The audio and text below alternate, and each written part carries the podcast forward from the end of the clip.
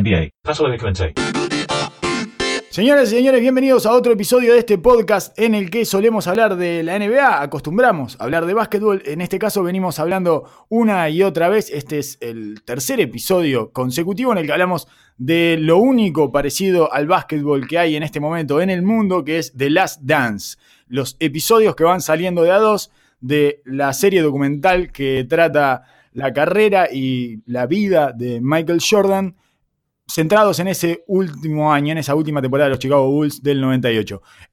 ¿Cómo estás, Oso? Es el Oso Martínez Simani, es uno de los que está conmigo en este momento. ¿Cómo andas, Oso? Bien, bárbaro, contentísimo otra vez de estar, de estar volviendo a la cancha un poquito. Otro de los que nos acompaña, el otro, el tercero de este equipo, es eh, del Triángulo, ¿verdad? Que hemos armado en honor a Phil Jackson, al gran jefe triangular, como le decía Tíbodo, eh, de manera un poco paródica por, su parte mística. Y eso es Miguel Ángel Dobrich. ¿Cómo estás, Miguel? Buenas y santas, es un gusto estar con ustedes dos, pronto para adentrarnos en estos últimos dos episodios de The Last Dance, que está en Netflix. Sí, el quinto y el sexto que ya salieron y que Loso y yo venimos siguiendo como dos niños aplicados. Cada vez que las cadenas internacionales sacan el material, nos sentamos a verlo como corresponde y que hay otra gente que sabemos que está haciendo, se está adelantando eh, por cierto grado de ansiedad que lo consume y que se ponen a mirar todos los capítulos, pero nosotros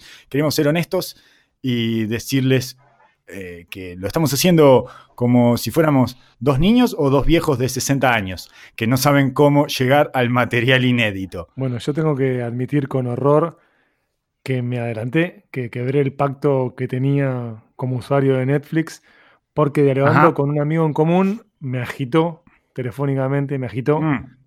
Y para mí fue una revelación. Dale, dale. Dale, cagón, dale, dale, claro, Yo pensé que había, no sé, uno adelantado, dos adelantados, pero me dice, no, no, está hasta el 8, está hasta el 8. Mirate, no sé qué, no sé cuánto. Y habiendo probado, habiendo bebido de esto, les debo decir que no hagan esa estupidez. No tiene punto de comparación la experiencia de verlo en HD, en Netflix, con el producto terminado. Lo que está circulando en el submundo de la piratería es un producto... Una maqueta. Claro, es impreciso. Eh, por ejemplo, el material de archivo de diferentes medios no es tan alta. Además de que tiene marcas de agua, que siempre es molesto. Véanlo en Netflix porque además creo que hace muchísimo más especial la experiencia, que debo decir que yo estos capítulos ya los había visto hace unos días y los volví a ver en Netflix. Por eso es que les digo como una, como una vieja drogadicta que salió adelante, chiquilines, no, no. Claro. Consuman la droga cuando se las da su dealer. Es una cosa bastante extraña porque hemos perdido la costumbre de eso, de esperar a que venga el episodio específico. Es difícil de sobrellevar ahora esa situación que hasta hace, que cuatro o cinco años era nuestra realidad habitual. La vida. A mí no me están intentando de adelantarme, porque me da algo para, de a lo cual apuntar durante la semana y material para disfrutar después escuchando gente, leyendo, buscando, buscando uno alguna cosa, recordando otros momentos, me dispara a mirar otros partidos, otros momentos de, la NBA. Eh, ayuda a mantener, claro, ayuda a mantener ese túnel de ensoñación de vuelta a los 90 y a nuestra felicidad, porque además los 90 son nuestra juventud. Entonces, eh, por añadidura, éramos felices, ¿no? Éramos jóvenes y éramos felices, así que ayuda a mantener ese tipo de picoteos que uno va haciendo durante la semana, completando la información que recibió en los capítulos que vio en Tiempo Informa. es una de las cosas eh, más divertidas para hacer y se encuentran a veces testimonios eh, tan o, tanto o más valorables que los que aparecen en el documental, eh, como réplicas después de que salieron los capítulos, porque aparecen siempre, eh, bueno, Scott Burrell ha aparecido bastantes veces, por ejemplo, y en bastantes lugares. Hay, uno, hay un último artículo en The Undefeated de Scott Burrell que es divertido y que cuenta un par de anécdotas de esas chiquititas, de cómo lo esperaban, cómo lo esperaban en diferentes partes del camino desde sus casas hasta el estadio de los Bulls o hasta el aeropuerto, en el camino de la autopista esperaban a la caravana de Jordan ellos, porque Jordan pasaba con una, con una caravana de policías que iban abriendo, que abriendo paso. Entonces, muchas veces ellos se quedaban esperando en la autopista que pasara Jordan y se le metían atrás y se le metían adentro de la caravana. Eh, ese, truco se lo enseñó Will Perdue a Burrell. Eh, este, y ese tipo de anécdotas son, son divertidas y especialmente pintorescas. Hacía, el tipo hacía que se subieran al tren hasta literalmente, ¿no? Hasta, hasta yendo para la cancha, lo llevaba a la cancha y le daba la papa en la boca literalmente. Totalmente, lo llevaba a la cancha, lo llevaba al aeropuerto, lo llevaba a todos lados, todos lados, ellos solo tenían que ir atrás de Jordan. Scott Burrell es de los que mejor describe esa relación de, sí, sí, sí, era un tormento, pero estábamos en el momento de nuestras vidas. es el mejor momento de nuestras vidas para todos. Entonces, sí, está bien, él podía hacer lo que quisiera si después justamente armaba una caravana donde iba abriendo el paso y nosotros íbamos atrás de él, prendidos ahí en el hombro de Jordan, eh, llegando al aeropuerto como nunca podríamos haber llegado por esa autopista. Eh, ¿Qué les parecieron así a grandes rasgos los capítulos 5 y 6? Miguel Ángel Dobrich, te pregunto a vos primero que los viste dos veces cada uno. Radicalmente mejores porque pudimos adentrarnos, estamos como saboreando lo que se viene, ¿no? Ya superamos las presentaciones, se volvió más compleja la narración, mucho más compleja, y se empezaron a cerrar cosas que quedaron sueltas, ¿no? Vos en el último episodio que grabamos de este especial, decías que te interesaba ver eh, algo del Dream Team que cerrara del mejor modo posible el capítulo de Isaiah Thomas, y acá se da, pero para mí se da de modo con desprecio, quiero decir es una nota al pie. Lo que más se promociona en el capítulo, claro, el capítulo 5 es el vínculo entre Jordan y Kobe, que también es una nota al pie. Está dedicado al episodio a Kobe, pero no está explotado en demasía eso. Es interesante, está el arranque, pero limitado ahí. Y después eh, se va, uno se va entrando en el laberinto de Jordan, las tensiones del equipo, y las pestañas que abren en estos episodios son fantásticas, porque tenés en el primer episodio, en el capítulo 5, digamos, en la primera entrega de este lunes. Ajá, a mí en un momento se me pone, se me, dificulta, a veces se me empastan, eh, como los veo de corrido, además. No hago, no paro ni para comerme una manzana, nada. Sigo, pim, pum. A veces me fumo un cigarro entre medio, me parece algo. Claro, una pausa razonable, totalmente, totalmente. Medio tiempo. Para, medio tiempo. Para acompañar la época también, ¿no? Como que se fumaban cigarritos, viste que andaban con el habano en el hotel. Bueno, yo, yo con mi cigarrillo me siento Jordan así, fumándome un cigarro, y digo, bueno, ahora voy a ver el próximo. Esa es la máxima identificación que puedo conseguir. Lo que le decía que para mí es interesante son las pestañas que se van abriendo, ¿no? Nos vamos metiendo en ese laberinto eh, repleto de alimañas, que es el cerebro de Jordan, pero yo morí en el capítulo, porque los divido así, ¿no? Eh, tenés el capítulo 5, que es un capítulo eh, de popurrí, porque tiene Kobe, All Star, lo que pasaba con Isaiah Thomas, eh, queremos ser como Mike, los Knicks contra Jordan, y lo que es increíble es cómo se vincula con Nike o Nike, como quieran decirle. Para mí eso es tan, tan, tan crocante. Es una locura. Yo no sé si tuvieron la chance de leer la biografía del fundador de Nike o Nike, de Phil Knight, si no me falla la memoria. Es excelente. Me imagino. Excelente. Primer cita de la portada de Andrea Agassi, o Andrea oh. Agassi, como quieran decirle. Estoy como rotando todo el tiempo de cómo se pronuncia, potato, potato. Sí, vos sabés que eh, Andrea Agassi es, eh, es una debilidad de mi parte. Eh, otro, otro, otro gran atleta que no me gustaba cuando jugaba, que estaba, yo estaba deseando que perdiera todo el tiempo. No es mi caso, no es mi caso. Yo lo adoraba a ese hombre, aun cuando usaba peluca, aun cuando no asumía su calvicie, lo adoré siempre, André, porque para mí era imperfecto y con toda la onda, pero era un jugador imperfecto. Tenías una deidad como Sampras y André que era más real, más. Y bueno, voy a leer la biografía, lo amo al infinito, al infinito. a mí ese amor. Atleta de barro. Claro, ese amor a mí me generó. Eh, se me generó a partir de la biografía, a partir de Open, que es uno de los mejores libros que he leído en los últimos 15 años. Tampoco he leído tantos en los últimos 15 años, debo bueno, admitir. Pero la biografía de Phil Knight es Mantengamos cierto grado de honestidad. Sí. Disculpa, hay, un, documental de, él en, en Netflix y habla de los perfiles de los comienzos de Nike, que estaba muy bueno para verlo. Creo que es en la serie de Abstract de, los diseñadores. Creo que uno de los ah, capítulos es de él que te narra toda la, todo el camino de Nike, cómo empezó y eh, Y dentro de eso estaba Es la, de la de presencia de de Jordan y la búsqueda de la personalidad del atleta. Sí, sí, sí, es uno El de los perfil diseñadores de Nike. diferencial. Es increíble ese capítulo.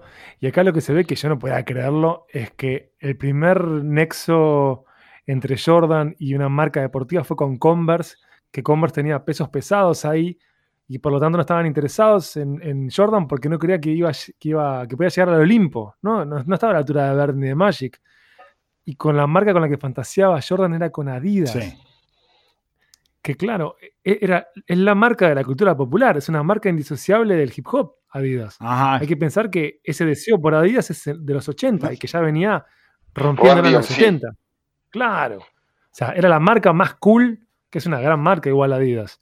No tenía Eh, idea de y- todo esto que me estás diciendo porque yo desconozco la cultura del hip hop, por lo tanto me falta una parte fundamental del básquetbol, porque está muy vinculado. Ah, pero acordate, acordate que en los 90 eh, se usaban varios modelos que eran setentosos y ochentosos de calzado, que tenías los típicos modelos clásicos de Adidas, los de Puma, y, y bueno, es- esos, esos modelos clásicos que como bien decía Alonso, eran indisociables de Randy MC, ¿cómo no iban a traer a, a- a un joven negro? Si era la marca más cool de la Tierra. Lo que pasa es que era un quilombo Adidas. Y después había otra marca, que yo no recuerdo esa marca, pero vos seguramente me vas a ayudar, Oso, que es la que usaba Dominique. Era una marca que no era de calzado deportivo, que Dominique se volvió la cara de esa marca, que esa marca de la que me estoy olvidando el nombre, y les pido disculpas por mi pésima memoria, empata la oferta de Nike, pero no podían darle la pata marketinera de Nike. Mm. Y lo que es increíble es que Jordan termina cerrando con Nike porque primero le pichean todo a los padres y sobre todo a Doña Jordan. Sí, sí, sí, sí, a Doña Jordan, que es un personaje que se redime eh, en este episodio, en el episodio 5, porque es la que le dice que tiene que ir a hablar con Nike sí o sí, que vaya y los escuche, y finalmente se redime de una de las cosas que pasaron en el, en el primer episodio o en el segundo episodio, que es Doña Jordan diciendo, yo quería que fuera un buen estudiante cuando va a North Carolina, y, que me parece de una ingenuidad y de una negación de la realidad propia de una madre. Porque es, eh, no, no, no necesita, señora, que sea un buen estudiante. Yo entiendo que eso es lo que usted quiere decir, ese es el discurso eh, que la va a hacer ver mejor ante el resto de las madres, pero lo último que necesita Jordan es ser un buen estudiante. Digamos que usted, eh, habiendo gestado y habiendo criado también a ese asesino, a uno de los asesinos más tremendos e importantes de la historia del deporte, eh. Claro, y cocinó a una de las atletas más dominantes de la historia, no puede caer tan bajo o tan mediocre con ese deseo básico. Deje ese deseo para los padres de mediocres como nosotros, ¿no? Para los padres oficinistas, el que mi hijo sea un buen estudiante. Es un deseo de padre oficinista, no de padre eh, de una bestia que se va a comer el mundo, básicamente. Así que para mí se redime con eso de Nike y le dice, dale, anda a hablar, anda a hablar con Nike y él va a hablar y el picheo, eh, las imágenes son muy graciosas porque tiene como un pasacalle adentro, es, es todo muy triste, es un picheo de una marca, eh, de una marca de cotillón del interior, digamos, ¿no? Eh, por poner algún ejemplo rápido que se me venga a la cabeza. Lo que pasa es que era una marca joven Nike. Uno la ve hoy como un gigante y si uno repasa la historia de la marca, estuvieron muchas veces a punto de fundirse. Realmente la historia de la biografía del fundador de Nike o Nike es demencial. O sea, pero se salvaron por milagro muchas veces de desaparecer de la faz de la Tierra y gracias a Michael Jordan, que es una de las piezas fundamentales, se terminan convirtiendo en una marca que atraviesa como todas las capas de la cultura. Que acá se veía justamente eso, el impacto de Jordan cuando se lo comienza a tratar como un atleta que no formaba parte de un equipo. Cuando cambian nuestras estrategias de marketing y dicen, bueno, ¿querés tratar a un jugador de básquetbol como si fuera un jugador de tenis? Sí, por supuesto, dice el manager. Y se da esto, que es historia que supera todas las metas de Sí. venta que tenían eh, Igual en, la, es- ¿no? en la cabeza. Estamos en la misma situación que cada vez que Jordan interactúa con un oficinista se genera, que es hace estallar eh, en su labor a ese oficinista. Digamos, y siempre, o sea, siempre la, el- la explosión la genera Jordan. Es indudable que otra vez eh, Nike es de él. O sea, yo no sé, debería ser, la mitad debería ser de Jordan, Nike. Era una empresa más o menos buena hasta ahí y se transformó en algo que apenas le daba la capacidad productiva para responder a esa demanda que generó Michael Jordan. Sí, es así y de hecho es, tan increíble el recorrido de Jordan con esa marca deportiva que termina generando no solo como su propia línea, sino su propia marca interna. Jordan Brand. Jordan Brand. Claro, que, está hasta el día de hoy eh, dominando en el básquetbol. Quiero dejar de hablar este, para hacerle la palabra al oso, pero previo a eso, eh, me quiero centrar en un último detalle de este capítulo que es increíble porque toca muchísimas cosas. Antes de que vayamos a lo insoportable que era ser el niño correcto, de cómo Michael Jordan se iba cocinando por dentro. Es el momento de encuentro entre Seinfeld y Jordan, cuando él empieza a trazar paralelismos entre su comedia, entre su show y los homónimo y los Bulls, y cuando dice como eh, renunciar eh, es el nuevo, como la nueva movida de los, 90, que me pareció increíble que ya estuviera eh, eso y, qué fascinante cómo los alfa se huelen el trasero y se reconocen unos a los otros. Porque Jerry es Jerry, ¿no? ¿no? era Seinfeld, era Jerry, no sé qué, no sé cuánto. No, y Jordan diciéndole, acá todos, todos llego y están todos mirando tu programa, no sé cuánto, sí, eso es un éxito. Le estaba como homologando, le estaba legitimando su éxito, pero Seinfeld, a mí hay una parte que me enternece que es la incomodidad de Seinfeld. La incomodidad que tiene Jerry Seinfeld ahí adentro, que por lo menos capaz que eh, cada uno sacó sus propias conclusiones y rellenó los casilleros eh, de acuerdo a su personalidad. Pero la sensación que me da a mí es que está tremendamente incómodo porque está dentro de un vestuario y no es un lugar para él. Está con es lobos. un lugar. está con lobos. es un tipo que reconoce su inferioridad física y que dice, uh, me tengo que ir rápido de acá, porque está todo bien, sí, pero son una especie mucho más agresiva y mucho más dominante que yo. O sea, yo necesito los 6 metros que hay entre el escenario y la primera mesa. Eh, o los cuatro metros. Si no me das esos cuatro metros, no puedo. Y hay como una intimidación natural de ese lugar y de ese eh, porte gigantesco de Michael Jordan con un traje en el que Seinfeld entraría tres o cuatro veces. Pero me gusta esa escena.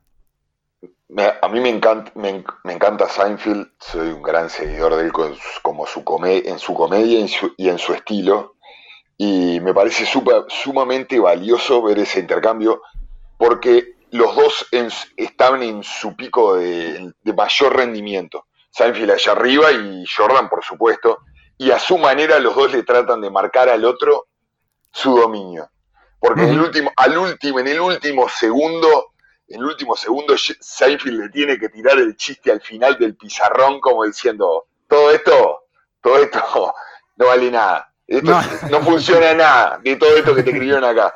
O sea, ustedes quédense todos contentos, son todos figuras, pero no funciona nada. Y, él siente, siente la necesidad de hacer reír al ambiente y de sacarle una sonrisa a cada uno, que es su victoria, ¿no? Exacto. Eh, en, un, metiéndose, como ustedes dicen, en la boca del lobo. Metiéndose. No podía irse callado. Exacto, sí, tenía que tirar. Por más de que estaba, Claro, por más que estaba intimidado físicamente, psicológicamente sabía que era su terreno y tenía que irse por la puerta grande. Y lo mismo Jordan cuando le dice, ellos estaban mirando tu programa siempre, yo no. Ellos. Yo no porque no puedo, porque tengo, tengo, cosas mucho más importantes que hacer. Tengo que dominar a todo el mundo. Entonces yo no tengo tiempo, pero la gente que tiene tiempo, la gente normal, me dice que sos un crack. Es muy bueno eso. Es. A mí me encanta, me encanta ese intercambio que, y, la, y la capacidad con la, con la que Jordan tiene el tacto, la sutileza y a su, vez con clase la manera que todo el tiempo le está marcando a quien sea que tenga adelante, el ambiente que tenga adelante o el grupo humano que tenga adelante, le está marcando su liderazgo de una manera agresiva, pero no violenta. Y eso es maravilloso en todos los aspectos. Y este capítulo 5 para mí es, del, el más rico o parece la parte más sustancial, porque para mí es la cresta de la ola de sus poderes, porque es el momento que él rompió con los siete años de sufrimiento, con la Jordan Rules, con el perder en playoff, y realmente salió y estaba dominando todo lo que se le ponía adelante y estaba gozando plenamente. Creo que la segunda vez que vuelve ya está más oscuro, ya está más, eh, más, más cínico de toda la estructura y está tratando de probar un punto. Creo que en este momento estamos viendo la cresta de la ola de Jordan y el máximo de sus poderes. A mí me gusta especialmente este, los capítulos 5 y 6, eh, los voy a juntar, porque además me parece que es donde mejor funciona el, los flashbacks. El, el, flashback permanente está en un momento eh, que se puede espejar con, eh, digamos, con el actual, por llamarlo de alguna manera, ¿no? El presente, si el presente es 1998, se puede reflejar en el capítulo 5 y en el capítulo 6 esa situación entre cresta de la ola eufórica y hartazgo, que el hartazgo por llegar, digamos. Y la oscuridad de ganar y cómo le va pidiendo cada vez más minutos de vida la competencia y le va exigiendo, eh, le va demandando la sociedad cada vez más y le van mordiendo de a pedazos. Toda esa situación me parece especialmente disfrutable de ver, y era más o menos lo que estamos esperando, y además en este caso es eso, se genera el paralelismo con mayor simetría. ¿no? Eh, antes estábamos en el 98, pero bajábamos al 91, bajábamos al, 90, al 87, a lugares en donde Jordan no se parecía a Jordan. En este caso es como lo que decía el oso, que es que la segunda etapa ya está como más oscuro, está más cínico, está más despegado de, hasta de su propio personaje, pero es, es igual, entonces es, comparable, la, la situación es simétrica, está ahí como en el borde del dominio absoluto y la cresta de la ola y el pedestal, que es una palabra que él repite muchísimo y que eh, me parece que se la saca a Phil Jackson, porque Phil Jackson tiene alguna declaración antes eh, utilizando esa expresión. Y está en el pedestal muy cerca de entrar, de doblar la esquina y entrar a la calle del hartazgo, de, uh, se van todos a cagar, eh, me voy de acá porque no los aguanto más, me están drenando, tanto en el 98 como en el 93 porque en el 93 él ya empieza ahí, hay algunas, hay algunas declaraciones que empiezan a fantasear con la posibilidad de irse. Eh, es, bastante impresionante eso, que, aparezcan en sus declaraciones esa fantasía. es, claramente una fantasía, es como, como una especie de, una suerte de escapismo eh, virtual, ¿no? Es, bueno, capaz que, capaz que tengo que dejar todo esto, capaz que me hacen dejar. Y es eso, cómo le vamos drenando como sociedad eh, la energía vital a ese ser humano y cómo él empieza a protegerse cada vez más de eso también. Cómo empieza a darse cuenta que esa es parte de la batalla que tiene para dar. Y eh, yendo específicamente a, algunas cosas eh, o algunos puntos, quiero, quiero volver a, me parece que tengo que volver a, a Luis Miguel, eh, ¿verdad? A la sabiduría de Luis Miguel, que tiene que ver con Michael, ¿no? Porque malo bien es Luis Miguel, que también se dio cuenta, esa cosa que nosotros de jóvenes pensábamos que era eh, una extravagancia eh, al borde de lo psicopático, digamos, eh, que yo por lo menos creía que era de un psicópata, eso que hacía Luis Miguel, la leyenda urbana esa de que Luis Miguel no deja que lo miren a los ojos. Por eso, por eso quería volver a eso, ese, que el no deja que el personal lo mire a los ojos. Y siempre me pareció... No me chupas energía, no me chupas energía. Exacto. Eh, siempre me pareció una cosa ridícula y extravagante de un tipo que obviamente está completamente loco porque es hiper famoso desde los ocho años más o menos. Y siempre lo consideré así, pero después le encontré un sentido y me parece terriblemente sensato. Es, yo voy a tener que salir a dar un show durante tres horas que va a requerir hasta mi última gota de energía. No quiero que me chupes ni una barrita de toda, ni un cuadradito de toda la barra de energía que tengo. No me saques media vida. No puedo perder un tamaño del Mario. No hay chance de que vos interrumpas en mi misión, que es salir a ese escenario y hacer toda la cosa que hago yo durante esas tres horas para mantener a 60.000 personas. ¿Sabes por qué además, no? Porque voy a tener que tener a 60.000 personas en un puño, que es lo que hacía Michael Jordan desde que llegaba a la cancha, porque esa es la otra cosa que empieza a quedar como en evidencia, la necesidad de repetir permanentemente ese show, de montar y, que, cada vez le va comiendo más horas ese show. Ese show no solo es adentro de la cancha, es afuera de la cancha, es cada vez que sale de ese vestuario y ves las luces y todos los demás se van y él se mete entre el enjambre de micrófono y dice, bueno, acá vamos a hacer lo que tenemos que hacer y así nos podemos ir para casa durante esos 10 minutos. Eh, en fin, ese, todo ese peso, toda esa carga eh, es como lacerante y finalmente, ah, bueno, hay un momento en el que no aguanta más y se va.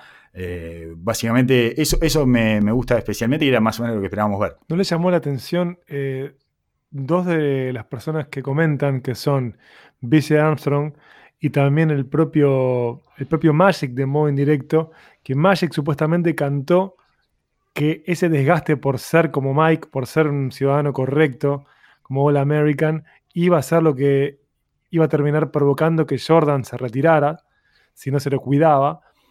Y después, cuando Bill Armstrong sostiene que Jordan nos dejaba jugar, pero él había descifrado cómo ganar. Él estaba compitiendo ah, en otro campo, en otra dimensión.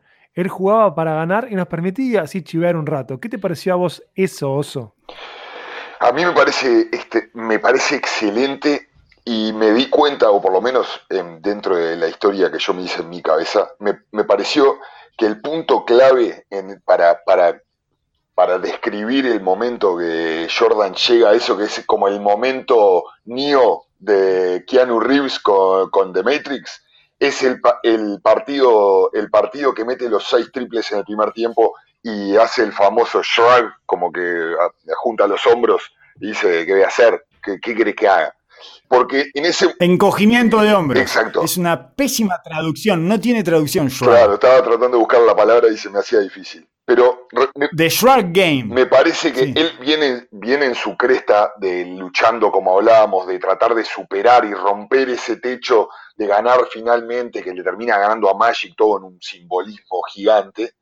Y a la temporada siguiente es, ese llanto que deja caer, es como, bueno, lo logré, ahora arranco, porque nosotros vemos todo en su cabeza de psicópata por competir, pero obviamente este monstruo tiene diferentes dimensiones. Y la temporada después de ganar el primer título, como deportista es un e, es un, éxtasis absoluto y por más de que trae mucha presión, creo, cuando lo venís construyendo durante tanto tiempo para un, tiempo, un tipo así, genera eh, eh, un efecto exponencial adentro de tu ego y tu ser y tus seguridades también. Estaba además en su pico de rendimiento, el pico de rendimiento del deportista, 29 años. Es, e, es el pico de rendimiento porque es donde se acompasan la capacidad física y la capacidad intelectual del deportista. Y ahí está donde lo que yo me, lo que me imagino, porque él pasa, no solo gana el título, sino que rompe con sus tres archienemigos de, de toda la generación. Da vuelta a la página de generación, da vuelta a la página a los enemigos, y claramente, como digamos, como hablamos el otro día, el efecto que genera él no lo genera nadie, que es que los, sus enemigos se le rinden a sus pies no solo pierden, sino que pierden y besan el anillo. Cosa que es rarísimo en el deporte. Como Agassi le seguía tratando de pelear a Sampras. Mm. ¿no? Eh, es, algo, un instinto muy natural de los archicompetitivos, pero creo que en él se, el dominio era tal, tan visceral y él lo hacía a tal extremo en un juego mental, los generaba esa sensación. Sí, sí. Y entonces el próximo que quedaba era Clyde Drexler, que él sentía obviamente que, que no tenía por cómo competir. Y, el hecho de meter seis triples, nosotros lo vemos ahora decir, pa, metió cinco triples o 30 puntos el primer tiempo, pero hoy vemos a Harden meter 10 6, 8, 7 triples en un tiempo. Y mirando un poco las estadísticas, él promediaba menos de un triple por partido, por juego. En la, temporada 91-92, el promedio de, triples metidos por, por el mejor equipo de la liga era Milwaukee, y metía 4,5 triples. Y él mete 6 en un tiempo. Chicago Bull promediaba como equipo 1.7 triples metidos por partido. ¿Y, qué es lo que pasa dentro del juego? Toda la estrategia que ha usado Detroit, que nos, lo, miramos en los campeonatos anteriores, era la Jordan Rules, que era presionarlo, mandarlo para su izquierda y ante el primer pique tirarle una sobreayuda y si él lograba pasar las obras, digamos, el doblaje era darle con un caño. La, una vez que él rompe eso, rompe la, la defensa de, los Lakers que lo querían acelerar el tiempo del partido, lo que hace Portland y su estrategia es darle el tiro, que era la última esperanza de la liga, digamos, para detener a Jordan. Y el tipo va en el primer partido, cuando está toda la expectativa puesta a ver qué pasa, le mete seis triples que era de otra, de otra galaxia, de otra, de otra época, era del futuro. Y entonces es no solo un mensaje a Drexler, sino un mensaje a la liga y un mensaje al mismo de, ya está, no tengo nada que probar, ¿qué vas a hacer conmigo? ¿Me vas a pegar? Te gano. ¿Me vas a, me vas a dejar tirar? Te, te mato. ¿Me vas a dar la última? ¿Me vas a sacar, sacar el tiro y me vas a dar el pase? Se la paso a Paxson y te, y te mata. es como que es el momento que él se da cuenta que dio vuelta a la maquinita. Ajá, que tiene todas las herramientas para dominar eh, hasta cuando él quiera. Y, y, eso se vincula directamente a eso que dice Villa Armstrong, que ha resultado ser una voz tremendamente lúcida. Y yo pensaba, ¿cómo no pusieron a Villa Armstrong en el lugar que está Paxson? ¿No? porque en la gerencia de los Bulls quizás hubiera sido mucho mejor, porque Villa Armstrong, eh, por lo menos en cuanto a lo que Jordan se refiere, tiene mucho más claro los momentos y los hilos de la narración y cómo iban encadenándose eh, las situaciones para que Jordan estableciera su dominio, de lo que lo tiene Paxson, que se emociona con él mismo y con su propio tiro cuando habla. Se le llena los ojos de lágrimas. qué tiro que metí! Eh, que, bueno, en realidad es un poco, eh, digamos que es como hacer trampa porque estamos viendo todo el desastre que hizo Paxson como gerente. pero en definitiva, uno diría que deberían haber probado con BJ Armstrong como gerente en lugar de Paxson. tengo algunas, algunas revelaciones. El Topo Horas no, no lo tenía el Topo Horas. El Topo Horas Grant. Eh, era un topo. Era un topo. El gordo Horas era un topo. No puedo creer que eh, lo echaron por topo. Lo echó Jordan por topo. Eso es lo que yo entendí, por lo menos, de estos capítulos.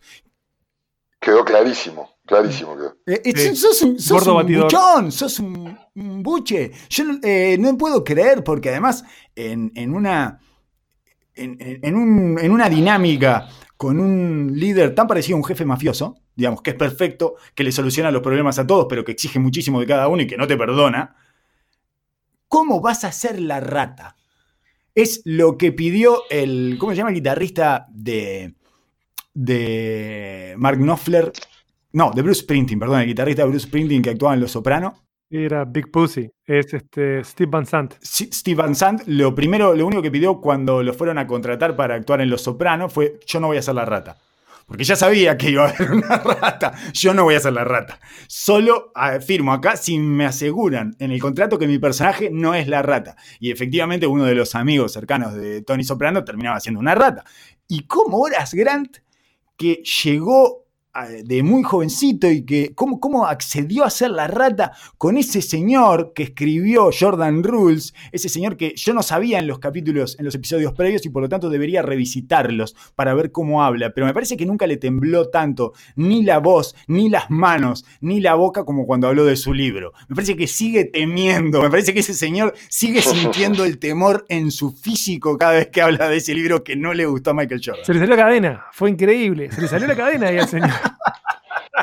¿Viste?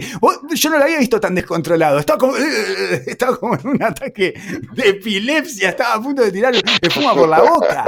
Eh, me, impresionó mucho porque eso quiere decir que el efecto eh, sigue estando adentro de ese cerebro, que sus partículas químicas empiezan a funcionar igual que como funcionaban en ese momento y lo hacen temblar por dentro, eh, le hacen temblar el alma de miedo. Es hermoso, es hermoso. Disfruté mucho a ese viejo quebrado. Lo disfruté y lo vi como un pusilánime. Lo vi, ¡ah, viejo, viejo pusilánime! Te hiciste rico, sí, pero sufriste hasta el día de hoy.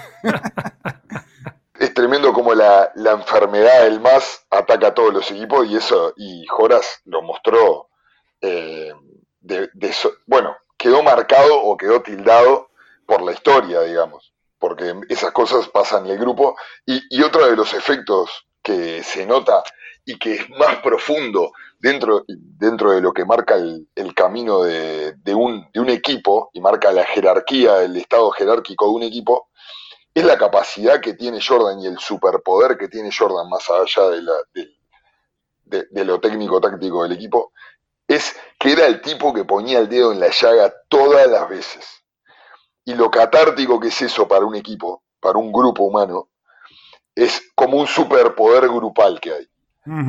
El, sacar, el sacar el peso del elefante que está en el, en el salón todo el tiempo y tener una persona que se la juega a, dar el paso y apuntarlo todo el tiempo, porque el tipo va y a Pippen, a su ladero número uno, lo prende fuego en los capítulos anteriores. Y ahora va y dice, fue horas, de una.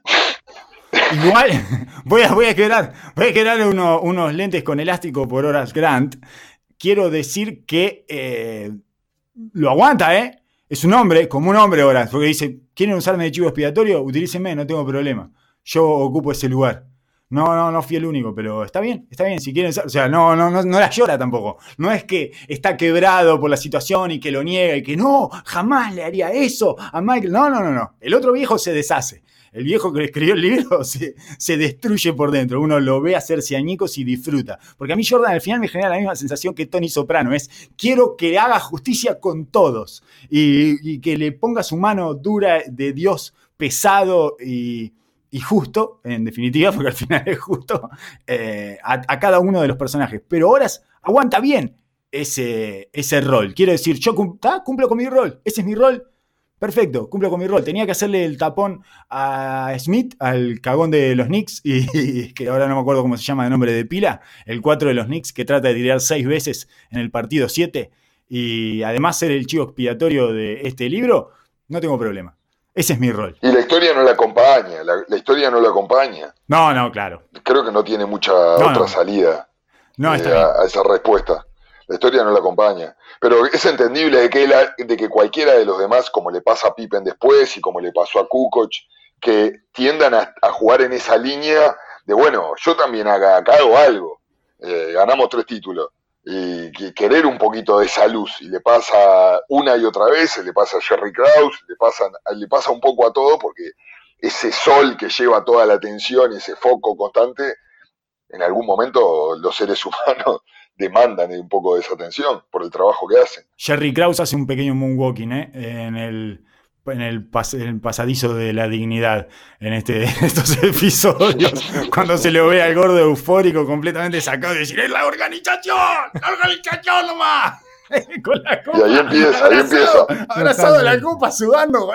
Ahí está la semilla del mal. Ahí está la semilla del mal. Ahí empieza, ahí se, ya, está, ya está todo tomado.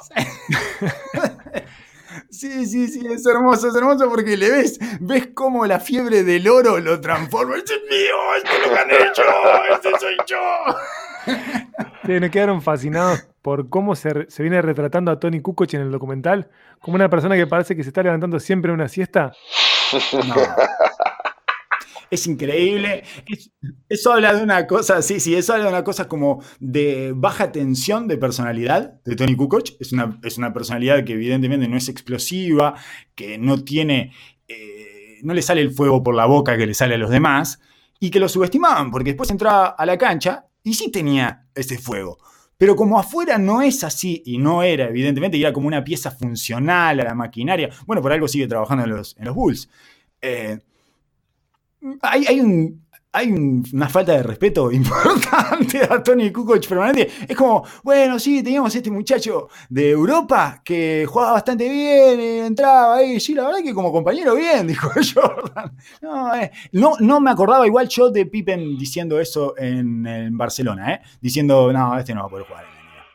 No sé si, yo no sé si accedía a ese material a tener los comentarios de lo que decían los jugadores en la previa. Creo que con suerte mirábamos los partidos nomás desde acá. Sí. Pero es entendible, vi, viéndolo desde el punto de vista de ellos, de que aparezca un blanquito ahí de, Croacia, que no tenían ni idea de quién era, le ganaban todos los partidos por 40. Eh, acaban de ganar por acaban de ganarle a todos acaban de tomar el trono del mundo, es entendible que no estén, no se le mueva un pelo con Tony Kukoc. No, pero además el primero de los dos partidos es en el que Pippen y Jordan están completamente. Eh, debo agradecer porque aparecieron las dos cosas que yo quería que aparecieran, que era el maltrato a, a Kukoc y el cierre de Jordan expulsando del Olimpo de Thomas. Pero además, el, partido es el primer partido porque juegan dos con Croacia. Es ese y después van a la final porque estaban en la misma serie. Yo lo vi hace poco.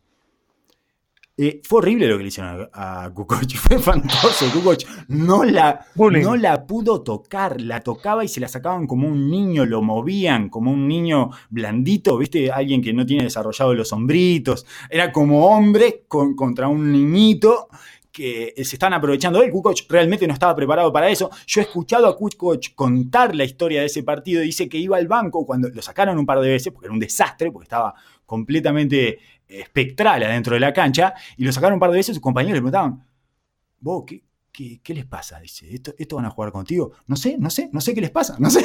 Decía, porque estaban hechos dos demonios, Jordan y Pippen, trepados arriba de él y tirándolo para afuera. Hay, hay escenas en donde lo sacan, lo sacan de la cancha. Y el gordo Barkley, que es el típico gordo, eh, me subo al, camión, le tiro un codazo, todo. Le, le sube la temperatura eso, aviva el fuego. Y, y, evidentemente se ve en un momento la cara de perdido de Kukoc. De, uh, esto es un infierno. Esto, esto es algo, esto, que me está pasando es una pesadilla. ¿Qué hay acá? ¿Por qué son así? Y todo eso había sido instigado por el gordo Kraus, que durante tres años se pasó yendo y viniendo diciendo: Tengo uno en Europa.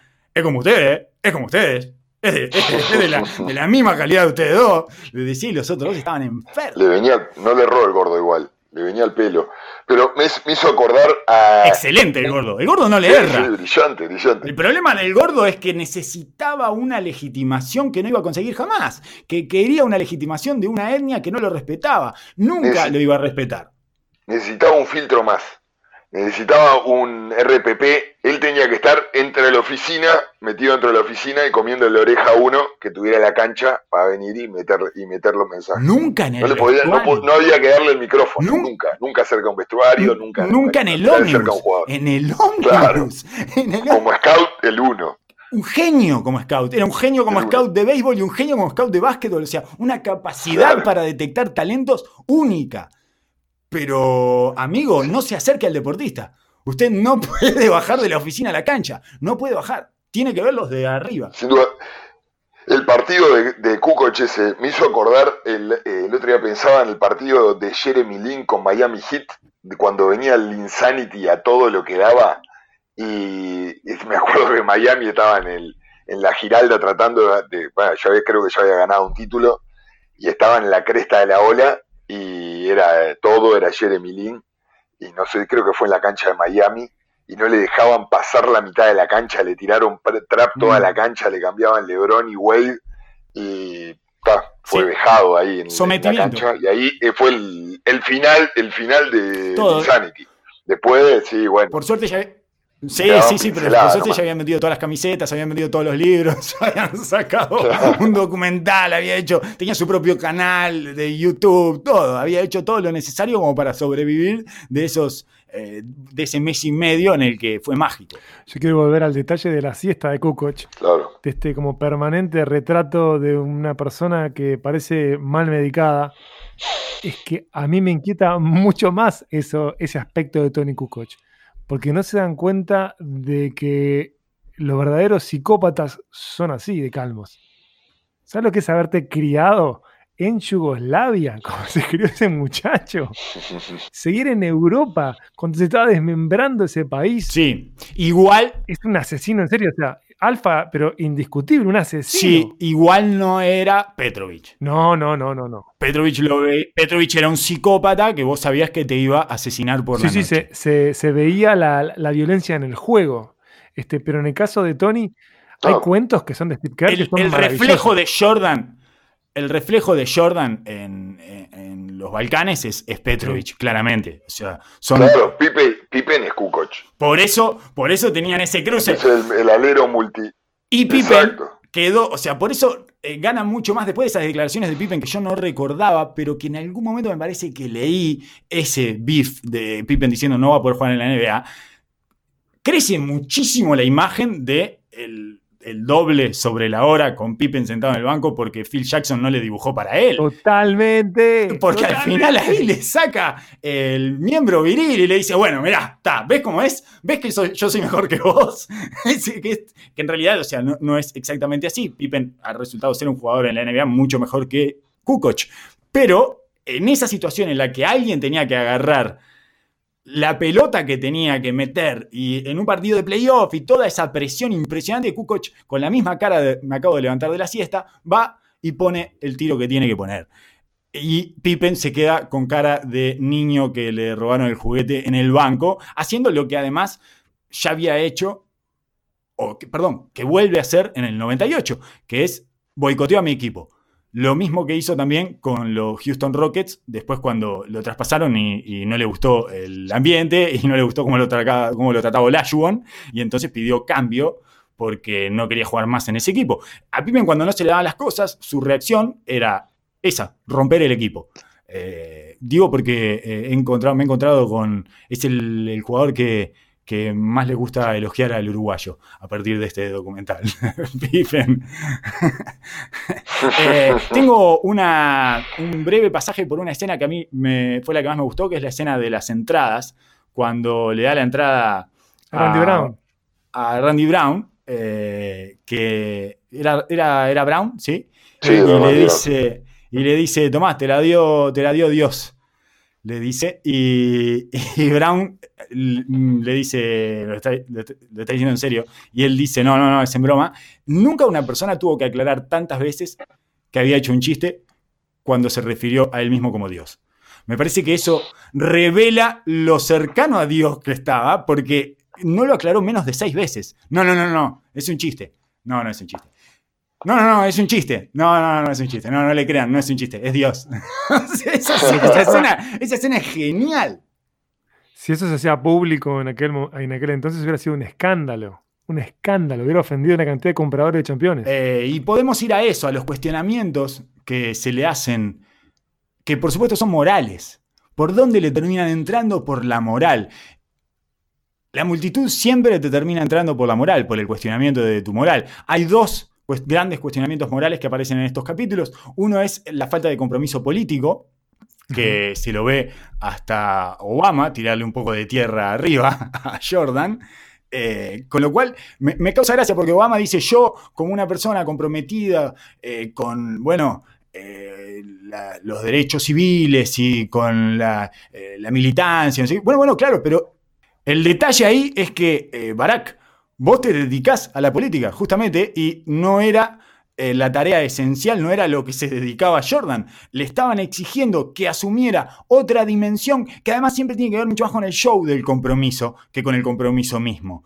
Eh, siempre eh, es casi un pedido de ser una estrella del compromiso, básicamente, ¿no? Una suerte de guía estelar con toda la luminaria acerca del compromiso político. Y está hay una teatralidad que se exige ahí y que eh, creo que lo escuché hablar a Jalen Rose de eso. Que, bueno, es una demanda que te pide y te drena toda una cantidad de energía vital que tenés que, estar, tenés que estar dispuesto a llevarla adelante y tenés que tener ciertas condiciones y vocación por eso. Cuando no lo tenés, es tremendamente peligroso. Y además, si, si se hubiera embarcado a medias, lo hubieran probablemente acusado de hipócrita.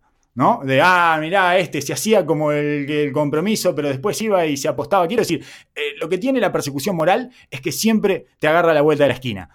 No hay manera de esquivar a los perros envenenados de la moral. Una vez que te los tiran y te los sueltan, te van a terminar mordiendo siempre.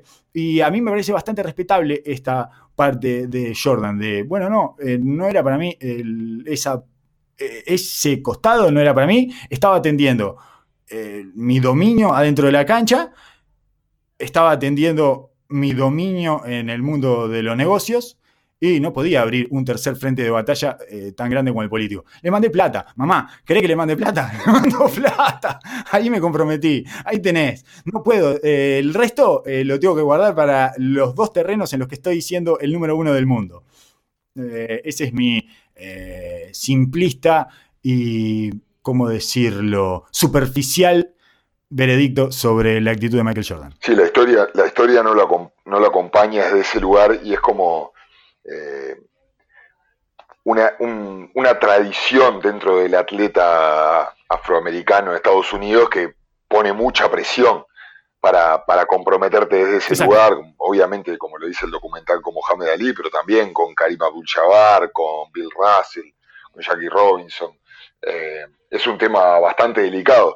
Lo que no, mm, obviamente que te ponen, te ponen en ese lugar y te lo hacen ver, pero creo que ahora por lo menos tiene muchísimo menor peso y parece mucho más fácil el hecho de, lo, globalizado y lo masivo que era su estrellato y lo difícil o lo poco acostumbrado que estaba en ese momento un atleta a manejar esa situación. Hoy hay firmas de, que te asesoran en cosas para hacer, en qué hacer. La gente está más acostumbrada a recibir todo el tiempo ese flujo de información o de participar o tener un poco la luminaria arriba, pero lo, raro y lo difícil que era mantener toda esa idolatría global que tenía él arriba y todo ese circo atrás, que obviamente le jugó una mala pasada. Me estás pidiendo que eh, lleve mi circo hacia un lugar en donde no domino y no voy a estar pisando terreno fangoso. A mí me parece una actitud eh, conservadora, pero realista y bastante honesta en ese sentido. Eh, ya que estamos para juzgar livianamente las actitudes de Jordan, que es a lo que eh, evidentemente nos hemos dedicado todo, todos, y no, y, además, eh, lo, otro que, me parece es que la frase los republicanos también compran championes es una gran frase. Eso es lo otro que me parece, que es brillante y que es un chiste, llámenme insensible, llámenme estúpido, superficial. Yo preferiría declararme catador de chistes. Y tiene la pegada de un one-liner choke brillante. Eh, agradecemos entonces al Topo Horas que la haya filtrado a la prensa, porque otra vez estamos ante la presencia del Topo Horas. Jordan dice, MJ dice claramente, dice, no, es un comentario que hice con Pippen y con Horas Grant. Guiña el ojo y saca la lengua. Y con mi amigo Horas Grant, que es el topo oficial de todas las cosas que eh, se filtraron de Jordan y que jugaron en su contra. El otro, la otra forma de correrlo por el lado de la moral son las apuestas, y ahí nos encontramos con dos joyas, me parece. Uno es la frase de Jordan: eh, No tengo problemas con el juego, tengo problemas con la competitividad. Respect, respect. Es que me parece genial, me parece. No, no, no, no, no. Eso es. Tiene definiciones de gran novelista o de gran estadista o de que te más o menos te ponen al tanto del dominio que tenía de la situación y del entendimiento que tiene. Eh, y que es tremendamente peculiar, obviamente. Y bueno, esa, es, esa me parece una genialidad. Eso de yo no tengo problema. Y, y, realmente no tiene problema con las apuestas. Él necesita estar todo el tiempo compitiendo. ¿Cómo se ensalza esa competencia? ¿Cómo le pones fuego a esa competencia cotidiana cada 10 minutos, con guita, y voy tirando billetes, sí, pero tranquilos, ¿eh? no me voy a fundir, ¿eh? Ustedes tranquilos, yo estoy jugando mi platita, no, no se pongan nerviosos que yo estoy manteniendo este fuego de la competitividad vivo. Y el otro, la otra escena vinculada con las apuestas es el del el bodyguard, que no sabemos por qué era bodyguard, además con ese tamaño escuálido, esa suerte de eh, Bubblehead de Einstein, ¿qué, sería? Mezclado con un rockero de los 80. No es humano. Para mí es un extraterrestre fingiendo ser un humano. Para mí es una especie de Bubblehead de Einstein mal hecho, eh, mezclado con René Guitas famélico. Una cosa así, digamos, ¿no? Lo había, también lo había notado como eh, Einstein el Zabalero y Mariana Ingol de Bigotes, pero es un poco más local, es un poco más uruguayo. Eh, es, espectacular y es, muy lindo ver esa relación y esa... Ahí explica, digamos, de manera eh, exponencial, no, exponencial, esa no es la palabra, ahí explica de manera, eh, ¿cómo decirlo? en, la, en la cotidianeidad, en la vida, y de manera realista y sin necesidad de expresarlo en palabras, explica que su problema es con la competitividad, realmente, no con la apuesta. Él ahí lo que quiere es competir y no puede dejar de competir ni con sus guardaespaldas. Necesita hacerlo permanentemente porque es el combustible que lo hace eh, caminar a la velocidad que camina y volar eh, como lo hemos visto volar en todo ese tiempo. Es eso lo que lo mueve y lo que lo lleva a asesinar gente y ponerle el pie arriba del cuello a todo lo que se le crucen. Y, Eso es, la, eso es lo que, la conclusión que sacamos de, esto, de este documental hasta ahora, ¿no? Su diferencial no eran las piernas. No, no, no, era... Porque no hay, yo creo que no había tomado la dimensión de lo brillante que era para, para conducirse y para guiar la realidad hacia su, hacia, su terreno. totalmente, dominar cualquier ambiente y llevarlos a un terreno en el que se pueda competir y él pueda ganar, además el de jerarquía, en un mundo jerárquico. Exacto, y que en, el cual él iba a estar siempre Y que en un momento lo explicita y dice por qué está harto del juego que hay afuera de la cancha, porque no puedo ganar. No le puedo ganar. Es un juego que no tiene sentido porque no puedo ganar. Y si no puedo ganar, ¿para qué lo voy a jugar? Eh, eso eh, cuando hace, creo, su voto de silencio eh, contra los Knicks, es por ahí. Por ahí hay una declaración de ese tipo y me parece también tremendamente reveladora. ¿A, vos te pareció que dijo que no podía ganar? Yo, no, me lo recuerdo esa frase ahí. Eso es lo que yo recuerdo, sí, que el, juego ese de la personalidad, de la superpersonalidad amada, y no, no, no se podía ganar.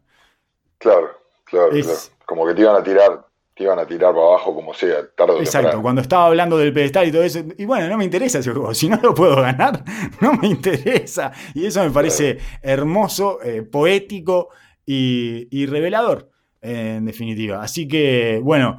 Eh, esa es más o menos nuestro raconto caprichoso de los últimos dos capítulos de Last Dance. Miguel, ¿algo más para decir? Conténganse, no vean al documental de modo pirata, esperen a la edición de los lunes en Netflix porque no tiene punto de comparación experiencia. Muchísimas gracias, eh, será hasta la semana que viene.